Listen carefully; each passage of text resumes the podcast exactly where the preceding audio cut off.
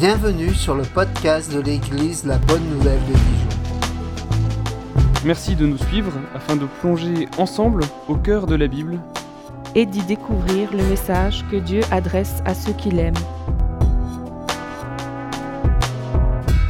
Nous serions heureux de vous rencontrer un dimanche au 8B rue Jules Viol à Dijon. Bonne écoute. Bonjour à tous, vous m'entendez bien? Voilà, il y a aujourd'hui, ce matin,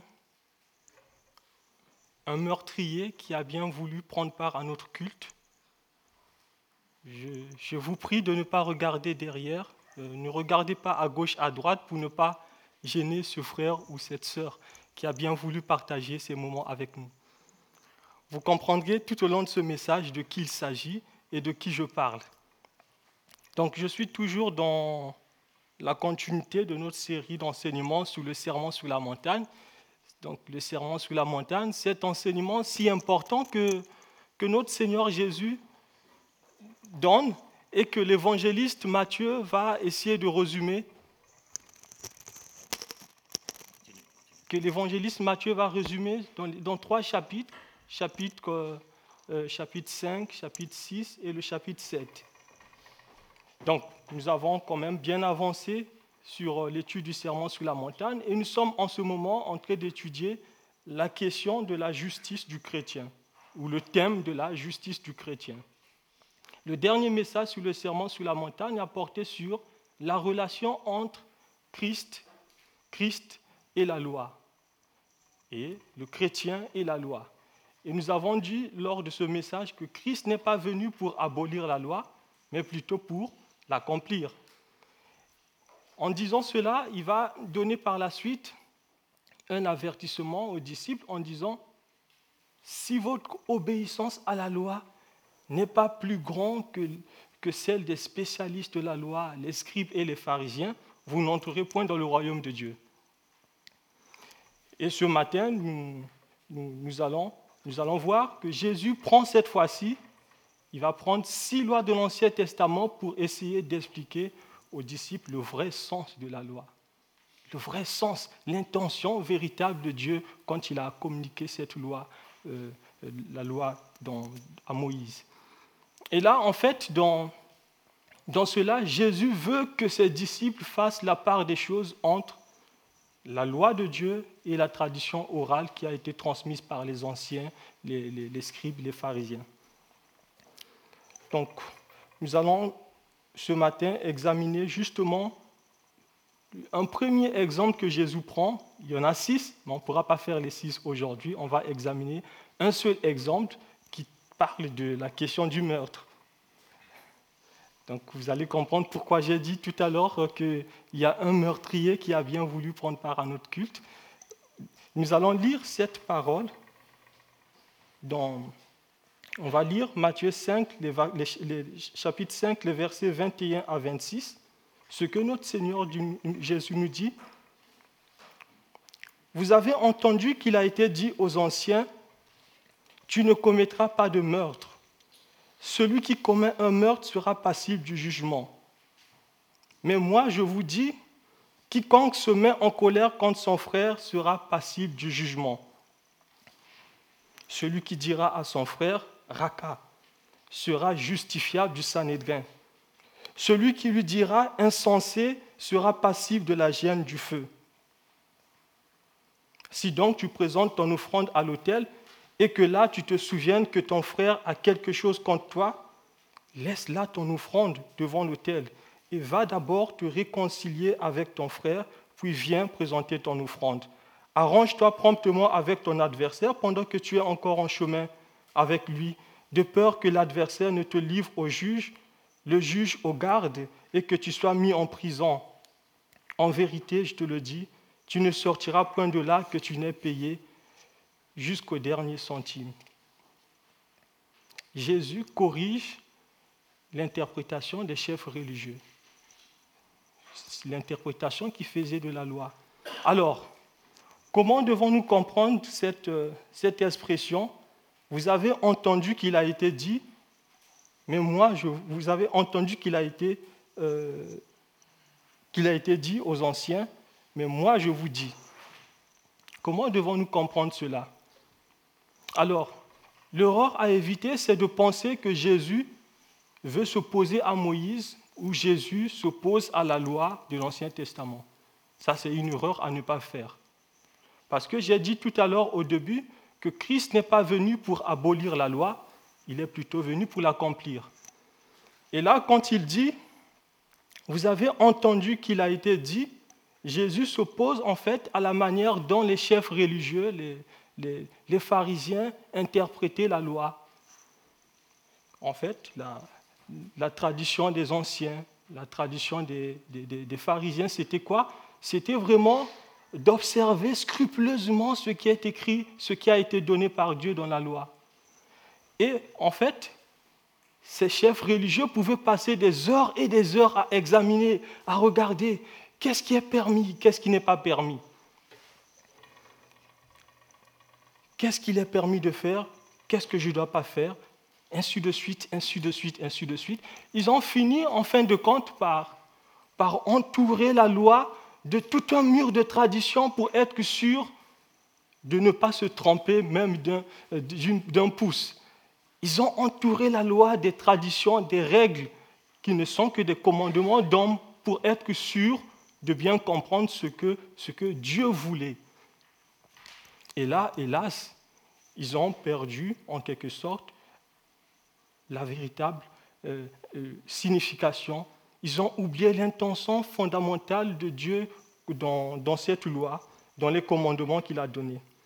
Et là, dans le serment sur la montagne, Jésus s'oppose en fait à, cela. Il s'oppose à la tradition des anciens, des, scribes et des pharisiens. Jésus veut nous emmener à faire la part des choses entre la loi de Dieu et les commandements humains. Regardons déjà cette, euh, illustration que, Jésus prendra plus tard dans le serment sur la montagne pour, pour montrer carrément il ne s'oppose pas à la loi, il ne s'oppose pas à Moïse, l'Ancien Testament, il s'oppose à la tradition des anciens. Regardez par exemple euh, Matthieu 5, le verset 43.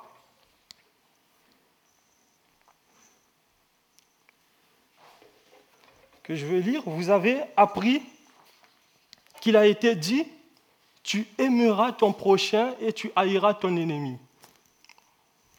Par exemple, ça c'est est-ce que c'est une parole de Dieu? Vous allez regarder dans votre Bible, dans la, loi, c'est-à-dire dans le Pentateuque, chercher du premier verset au dernier verset, vous ne trouverez pas cette parole qui dit Tu haïras ton ennemi. Et là, c'était en fait ce que, ce que nous venons de lire, c'était en fait l'interprétation que, les pharisiens faisaient de, cette, de, Lévitique 19-18, qui dit tu, ne te vengeras point et tu ne garderas point rancune contre les enfants de ton peuple. Tu aimeras ton prochain comme toi-même. Je suis l'Éternel. Dieu ne nous demande pas d'haïr nos ennemis. Et là, les chefs religieux, les chefs euh, religieux, les pharisiens, ils voyaient, mais qui est mon prochain? Donc, si mon prochain, c'est le membre de mon peuple, c'est le membre de ma, de, de ma famille, de, euh, le peuple d'Israël, alors, il, se, trouvait en quelque sorte l'excuse pour haïr ce qui n'était pas, ce qui ne considérait pas comme leur prochain. Et Jésus va s'opposer à cela. Jésus nous demande d'aimer. Quand vous allez lire la, suite du serment sur la montagne, il va dire aimez vos ennemis, priez pour ceux qui vous maltraitent, faites du bien à ceux qui vous haïssent. En fait, les, les pharisiens, les, chefs religieux de l'époque ne comprenaient pas vraiment la nature, la nature même de la loi. Ils pensaient que la loi exigeait une obéissance extérieure, une obéissance externe. Alors, ils se, ils se considéraient comme justes. Ils se disaient, j'obéis à la loi, donc je fais ceci, donc Dieu sera content de moi. C'est comme si je dois, quand j'obéis, Dieu me doit quelque chose. Et là, ce qui est choquant, c'est que quand Jésus vient avec l'évangile, Jésus vient avec la bonne nouvelle. Ils sont choqués de voir que Dieu va pardonner cette misérable pécheresse de la même manière que lui. Il est choqué, il dit comment Dieu pardonne des péchés? Moi qui obéis à la loi, moi qui lis, moi qui connais, c'est injuste. Jésus vient avec cette bonne nouvelle, l'évangile, qui nous montre simplement que Dieu a aimé le monde, qu'il a envoyé Jésus afin que celui qui se répand de ses péchés, qui place sa confiance en lui, soit pardonné, soit pardonné de ses péchés, soit réconcilié avec Dieu. Alors, pourquoi la loi? En fait, la loi n'avait pas été donnée pour que nous soyons sauvés, pour que les humains soient sauvés par l'observation de la loi, par l'obéissance à la loi. Quand, on regarde les épîtres de Paul, on comprend mieux cela. Par exemple, dans Romains, on va le lire. Romains 3, le verset 19 à 18 à, 20. 19, 19 à 20 nous dit, Romains 3, Or, nous savons que tout ce que dit la loi, c'est à ceux qui euh, vivent sous la loi qu'elle le dit, afin que toute bouche soit fermée et que le monde entier soit reconnu coupable devant Dieu. En effet, personne ne sera considéré comme juste devant lui sur la base des œuvres de la loi, puisque c'est par l'intermédiaire de la loi que vient la connaissance du péché. Les pharisiens ne comprenaient pas cela. Le but de la loi, c'est de mettre en lumière notre péché. La loi nous conduit à la repentance, en fait. Le but de la loi, c'est de nous emmener vers celui qui est venu accomplir la loi, c'est-à-dire Jésus-Christ. Celui qui est juste et par la justice duquel nous sommes sauvés, nous sommes pardonnés, nous sommes réconciliés avec Dieu. Les pharisiens pensaient que euh, donc, la loi permettait d'haïr donc là, dans le serment sur la montagne, on voit, c'est clair, Jésus, il vient, il explique vraiment, il donne la véritable intention de Dieu derrière les commandements. Dieu nous demande d'aimer, il ne demande pas d'haïr. Et là, dans, dans ce que nous étudions ce matin, le meurtre, la question du meurtre. On va voir tout à l'heure que Dieu ne nous demande pas simplement de nous abstenir de tuer, il nous demande d'aimer. Dieu ne nous demande pas simplement de ne pas faire le mal à notre prochain, encore plus que cela, de ne pas lui vouloir du mal. Et là, Jésus explique le vrai sens du sixième commandement qui dit, tu ne commettras pas de meurtre. Au verset 21, vous avez entendu qu'il a été dit aux anciens, tu ne commettras pas de meurtre, celui qui commet un meurtre sera passible du jugement. Mais moi, je vous dis, quiconque se met en colère contre son frère sera passible du jugement. Jésus fait allusion ici au sixième commandement qu'on retrouve dans, Exode 20. Exode 20, le verset 13. Dans la liste des dix commandements, ça, ça a été donné par, par Dieu à Moïse, écrit sur les, dix commandements, écrits sur les tables, sur le mont Sinaï écrit de la main de Dieu. Donc là, ce commandement avait été donné pour, pour ne pas que les peuples, le peuple d'Israël, les Juifs puissent mettre, pour ne pas que l'homme puisse mettre terme à la vie de son prochain. Ça a été donné contre le meurtre. Et là, ce commandement n'avait pas été donné contre la peine de mort. Ça, c'est quelques, quelques précisions que je donne. Ça n'a pas été donné aussi contre la guerre. Donc ce commandement vise plutôt un meurtre prémédité, une personne qui use de vengeance pour ôter la vie de son prochain. Celui-là est un meurtrier. Donc c'est vrai qu'à l'époque de Jésus, il y avait certaines, certaines variétés de meurtres qui, qui n'étaient peut-être pas d'actualité, comme aujourd'hui on voit quand on parle de meurtre, il y a d'autres questions qui sont qu'on peut considérer comme les questions difficiles, comme la question de suicide, la question de l'avortement, la question de l'euthanasie. Donc ça, ça aussi, ce sont des formes de meurtre. Donc revenons sur euh, les chefs religieux enseignaient en fait que le meurtre consistait uniquement à ôter la vie de son prochain. Il se, limitait là. Donc celui qui commet un meurtre, donc il a ôté la vie de son prochain. Donc il disait, tant que tu n'es pas passé à l'acte, tu n'as pas commis de meurtre, tu n'es pas un criminel et tu ne désobéis pas à la, à la loi, c'est-à-dire le sixième commandement. Jésus va dire, non, c'est trop facile, c'est trop superflu. Jésus va dire dans le serment sur la montagne que ce commandement, le sixième commandement, ne se restreint pas simplement à l'acte criminel, elle concerne également l'attitude intérieure. L'attitude intérieure qui est derrière cet acte. Jésus dit que notre colère injuste est aussi condamnable. Notre colère est aussi condamnable que le fait d'ôter la vie de notre prochain. Bon, là, on peut quand même, on, réfléchit, la colère est-elle une bonne chose ou une mauvaise chose? Mais en fait, la colère n'est pas péché en soi. OK? Ce qui est péché, c'est ce que nous faisons après s'être mis en colère. Très souvent, notre colère est une, est une colère qui est injuste. Et Jacques va justement dire que la colère de l'homme n'accomplit pas la justice de Dieu. Se mettre en colère, c'est une chose. Mais qu'est-ce que tu fais après s'être mis en colère? Qu'est-ce qui se passe dans ton cœur sous l'effet de la colère?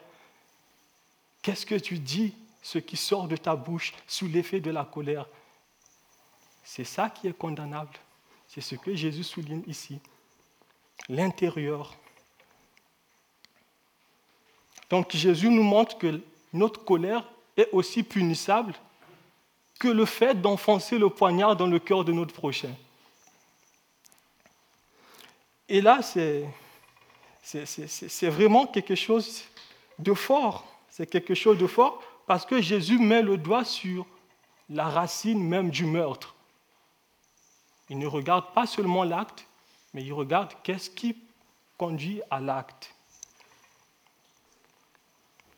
Jésus nous montre dans le serment sur la montagne que le désir de meurtre est déjà inscrit dans notre cœur. Même si nous ne passons pas à l'acte, dans notre cœur, il y a ce désir de passer, de passer à l'acte. Et le fait de commettre un meurtre, ce n'est autre que l'aboutissement de ce qui a déjà été peut-être réfléchi dans notre cœur. Les disciples avaient eu du mal à comprendre cela même dans le temps de Jésus, certains pensaient que c'était quelque chose, l'impureté était quelque chose d'extérieur. Beaucoup pensaient, non, euh, il faut, quand on mange sans être lavé les mains, on est impur. Quand on touche les choses, Jésus va dire, non, arrêtez. Tout ça, ce n'est pas vrai. L'impureté, l'impureté n'est pas dans les choses. Ce n'est pas ce que nous mangeons qui nous rend impurs. L'impureté se trouve en nous, dans le cœur de l'homme même. Jésus dit que tout commence, par le, tout commence dans le cœur. On va le lire dans Matthieu 15, versets 17 à 21. Ne comprenez-vous pas tout ce que ne comprenez-vous pas que tout ce qui entre dans la bouche va dans le ventre, puis est jeté dans les lieux secrets? Mais ce qui sort de la bouche vient du cœur, et c'est ce qui rend l'homme c'est ce qui souille l'homme. Car c'est du cœur que viennent les mauvaises pensées, les meurtres, les adultères, les impudicités, les vols, les faux témoignages, les calomnies. Voilà les choses qui souillent l'homme.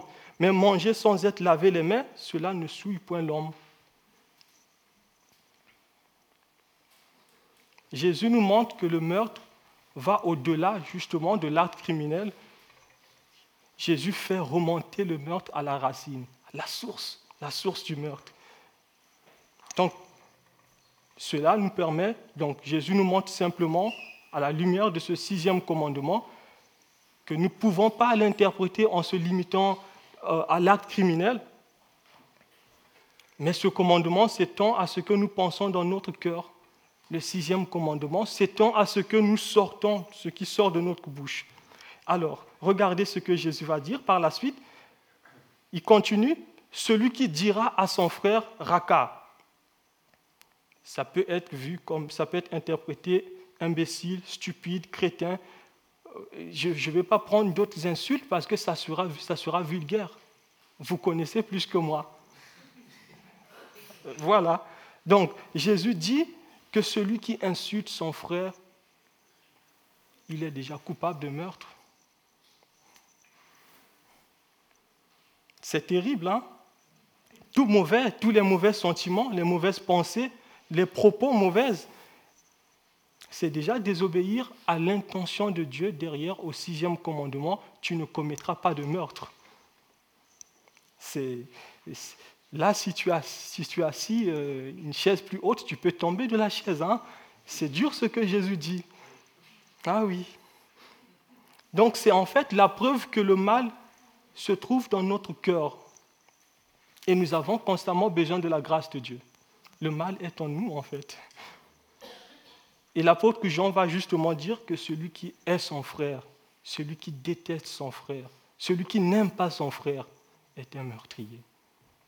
Ça aussi, on va le lire dans 1 Jean 3, le verset 11 à 15.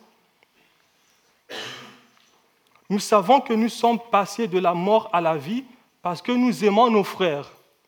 Celui qui n'aime pas demeure dans la mort. Quiconque est son frère est un meurtrier. Et nous savons qu'aucun meurtrier n'a la vie éternelle demeurant en lui. Là encore, ça fait mal quand même. Hein Vous qui pensez être moralement différent des meurtriers, N'avez-vous jamais ressenti de la haine dans vos cœurs? N'avez-vous jamais insulté quelqu'un? N'avez-vous jamais sorti des paroles désagréables, choquantes, blessantes, ainsi de suite Donc Jésus nous montre que toute cette colère accusatrice nous permet de nous regarder en fait au même pied d'égalité qu'un meurtrier, un criminel en fait, celui qui est passé à l'acte.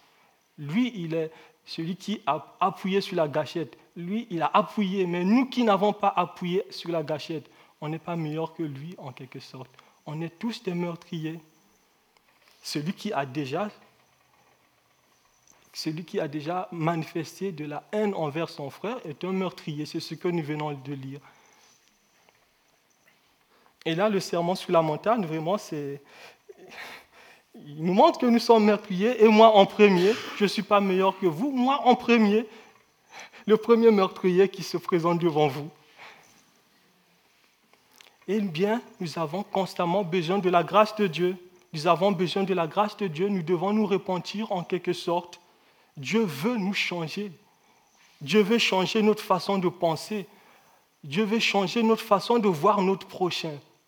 Comment regardons notre prochain quand tu regardes X, Y, ce qui est dans ton cœur, est-ce quelque chose de bon? Est-ce que quelque chose que Dieu va dire? Oui, tu as une pensée positive de ton frère. Ou bien c'est de la haine. Ah là, tu es coupable de meurtre. Il faut te repentir. Dieu veut nous libérer de toute racine d'amertume, de colère, de haine, de vengeance, pour que paraisse un homme nouveau, un peuple nouveau celui, un peuple qui fait confiance à Dieu, un peuple saint, saint, c'est-à-dire mis à part pour servir Dieu. Et pour cela, nous avons besoin de nous repentir, nous avons besoin de nous examiner pour regarder. Il y a peut-être beaucoup de choses que nous ne voyons pas par nous-mêmes. On peut demander à Dieu, Seigneur, montre-moi, sonde-moi et connais mon cœur. Montre-moi, Seigneur, il y a des choses vraiment qui sont à, à revoir j'ai tout le temps une mauvaise pensée de mon frère, de ma soeur, pardonne-moi. Nous devons nous repentir. Et là, c'est ça le but du serment sur la montagne. Comme j'avais dit au début, en tout cas, de cette série d'enseignements, le but, ce n'est pas de nous caresser dans le sens du poil, c'est de nous conduire à la repentance, pour que nous puissions nous poser des bonnes questions. Parfois, nous pensons euh, obéir à Dieu, mais ce n'est pas toujours le cas. Et là, nous avons besoin de nous examiner. Donc Jésus nous montre que notre colère mérite aussi le jugement. Quiconque se met en colère contre son frère sera passible du jugement. Celui qui dira à son frère, Raka, sera justifiable du Sanhédrin. Celui qui lui dira insensé sera passible de la gêne de feu. Jésus prononce là un jugement solennel contre les impénitents. Il présente là un jugement contre ceux qui ne refusent, ceux qui ne veulent pas se repentir. Ils seront jugés, bien sûr. Les chefs religieux enseignaient que la seule sanction au meurtre, c'était vraiment de, passer devant le tribunal, ou le tribunal qui devait voir, tu as commis un meurtre, tu seras condamné. Donc pour eux, les chefs religieux, les pharisiens, la seule sanction au meurtre, c'était une sanction humaine en fait.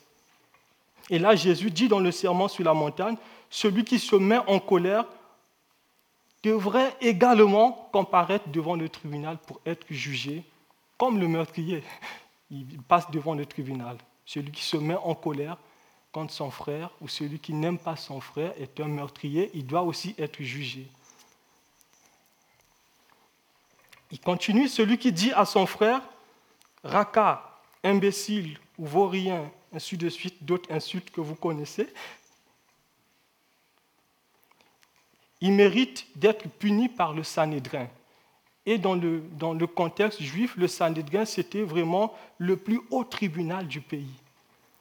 Ça paraît quand même un peu disproportionné. Celui qui insulte, il passe par le Sanhédrin pour être corrigé.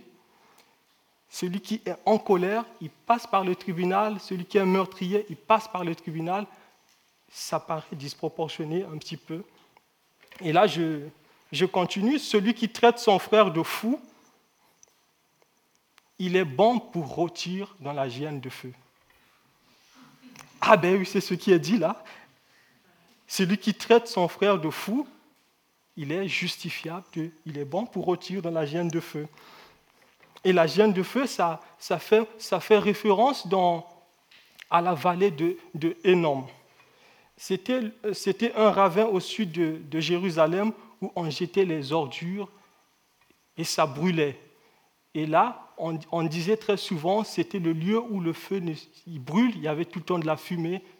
Et on compare ça dans la Bible à un lieu où le feu ne s'éteint pas. Ça vous fait référence à quoi? À l'enfer. Celui qui traite son frère de fou, il est bon pour l'enfer. Alors la question fondamentale qu'on peut se poser, que je me permets quand même de vous poser. Connaissez-vous vraiment un tribunal humain capable de juger la colère qui se trouve dans nos cœurs? Dans quel pays du monde est-ce que vous connaissez un tribunal humain qui soit capable de juger la colère, la méchanceté ou autre chose de mauvais qui se trouve au fond de nos cœurs? La réponse est non. Eh bien, c'est ce qui paraîtra au jour du jugement, où Dieu jugera par Jésus-Christ les, actions secrètes des hommes. Au jour du jugement, Dieu jugera. Dieu nous demande de nous repentir. Il nous donne du temps. Il veut qu'aucun périsse, comme on l'a vu avec notre bien-aimé frère Ken. Il veut que tous parviennent à la repentance. Il veut que tous soient sauvés. Il nous donne du temps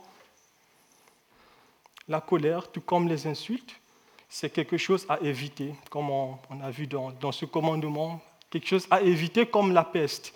Dieu nous demande justement d'aimer. C'est ça le, résumé de ce commandement, aimer.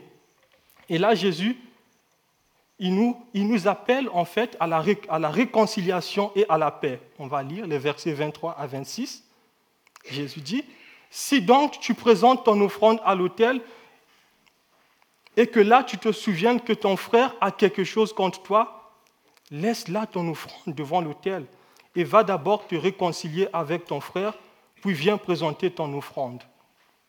Arrange-toi promptement avec ton adversaire pendant que tu es encore en chemin, tu es encore en chemin avec lui, de peur que l'adversaire ne te livre au juge, le juge au garde et que tu sois mis en prison. En vérité, je te le dis, tu ne sortiras point de là que tu n'aies payé jusqu'au dernier centime. En fait, dans là, Jésus nous montre que la relation avec Dieu, c'est-à-dire la relation verticale, ne peut pas être vue de façon isolée de la relation horizontale, la relation entre frères et sœurs. On ne peut pas dire j'aime Dieu et ne pas aimer son prochain.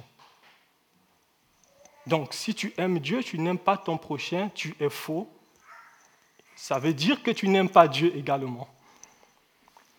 Donc, s'il y a vraiment dans, dans ton cœur quelque chose qui te sépare, de ton frère, quelque chose euh, que tu dois pardonner, tu dois savoir que tout le culte que tu peux rendre à Dieu, les prières, les cantiques, tout cela, ce n'est que du vent. Dieu ne les agrée pas. Va d'abord te réconcilier avec ton frère, puis viens présenter ton offrande. Et là, c'est aussi le sens de la Sainte Seine. Quand on, va prendre la Sainte Seine, c'est en signe d'unité. C'est pour cela qu'on dit, si tu as un problème avec ton frère ou ta sœur, il faut t'abstenir des éléments. Parce que nous formons un seul corps. Va d'abord te réconcilier avec ton frère, puis viens présenter ton offrande. Vous vous rappelez de ce que nous disons quand nous prions notre Père Pardonne-nous nos offenses comme nous pardonnons ceux qui nous ont offensés. Et là, c'est vraiment de la réconciliation également. La réconciliation, ce n'est pas quelque chose de passif, c'est quelque chose d'actif. Donc, ne soyons pas juste que, n'attendons pas que les autres viennent vers nous. Soyons de ceux-là qui vont aller aussi vers les autres pour chercher la réconciliation, demander pardon, chercher à, à rétablir les relations brisées.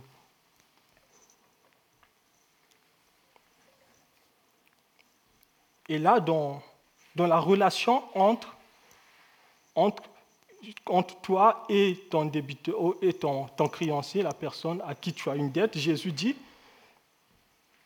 Jésus nous demande déjà d'être en bon terme avec celui ou celle à qui nous devons de l'argent. Il dit, si tu as une dette et que ton créancier te poursuit, j'ai reformulé ça pour que ça soit euh, un peu moderne, si tu as une dette et que, ton créancier te poursuit en justice pour récupérer ton argent, mets-toi rapidement en règle avec lui à l'amiable. Même si tu es déjà en chemin pour aller au tribunal. Ça,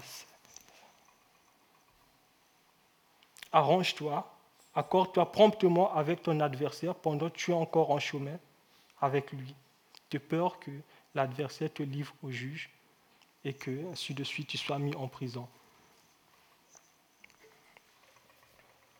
Alors, comment on va, on va résumer ça? Je vais juste lire deux, deux versets pour résumer ce qu'on vient de, de, lire, que ce soit dans ma relation avec mon frère ou ma soeur, ou dans ma relation avec celui ou celle euh, à, qui je dois de l'argent, ça, ça, va toujours d'être en bon terme avec tout le monde. Hmm être réconcilié avec son frère et être en bon terme avec son créancier. On va lire Romains 12 et Romains 13 pour conclure. Ne rendez à personne le mal pour le mal, recherchez ce qui est bien devant tous les hommes. S'il est possible, autant que cela dépend de vous, soyez en paix avec tous les hommes. Ne devez rien à personne. Deuxième verset de Romains 13, si ce n'est de vous aimer les uns les autres L'amour ne fait point de mal à son prochain. L'amour est donc l'accomplissement de la loi. Voilà le sens vraiment de, ce sixième commandement. Tu aimeras ton prochain comme toi-même. Alors, si tu aimes ton prochain, tu ne vas pas lui vouloir du mal, ben, tu obéis à l'intention de Dieu derrière le commandement, tu ne commettras pas de meurtre. On va prier. Seigneur, merci pour ton amour infini Merci pour ta grâce que tu renouvelles chaque matin à nous. Seigneur, tu connais nos cœurs, tu connais nos pensées et, rien n'est caché devant ta face. Nous, nous, avons simplement besoin que tu nous pardonnes. À chaque fois que nous avons eu de la haine vers un frère ou une sœur, Seigneur, que tu puisses nous pardonner, Seigneur, et que tu puisses nous aider, comme tu dis, de, de ne pas, tu nous demandes de ne pas nous conformer au siècle présent, mais d'être transformés par le renouvellement de l'intelligence. Seigneur, que tu puisses nous transformer par, par ta parole, afin que, Seigneur, toute racine d'amertume puisse disparaître de nous, Seigneur, et que nous puissions avoir une pensée saine quand nous regardons notre frère, une pensée saine quand nous regardons notre sœur, Seigneur, Béni sois-tu pour, euh, pour ton pardon, toi qui nous as tellement aimés, toi qui nous as aimés le premier en, en nous pardonnant de nos fautes. Tu nous demandes aussi de faire la même chose, d'être de ceux-là qui pardonnent, d'être de ceux-là qui sont des, des artisans de paix. Comme tu l'as dit dans les béatitudes, heureux les artisans de paix. Merci Seigneur pour ta grâce.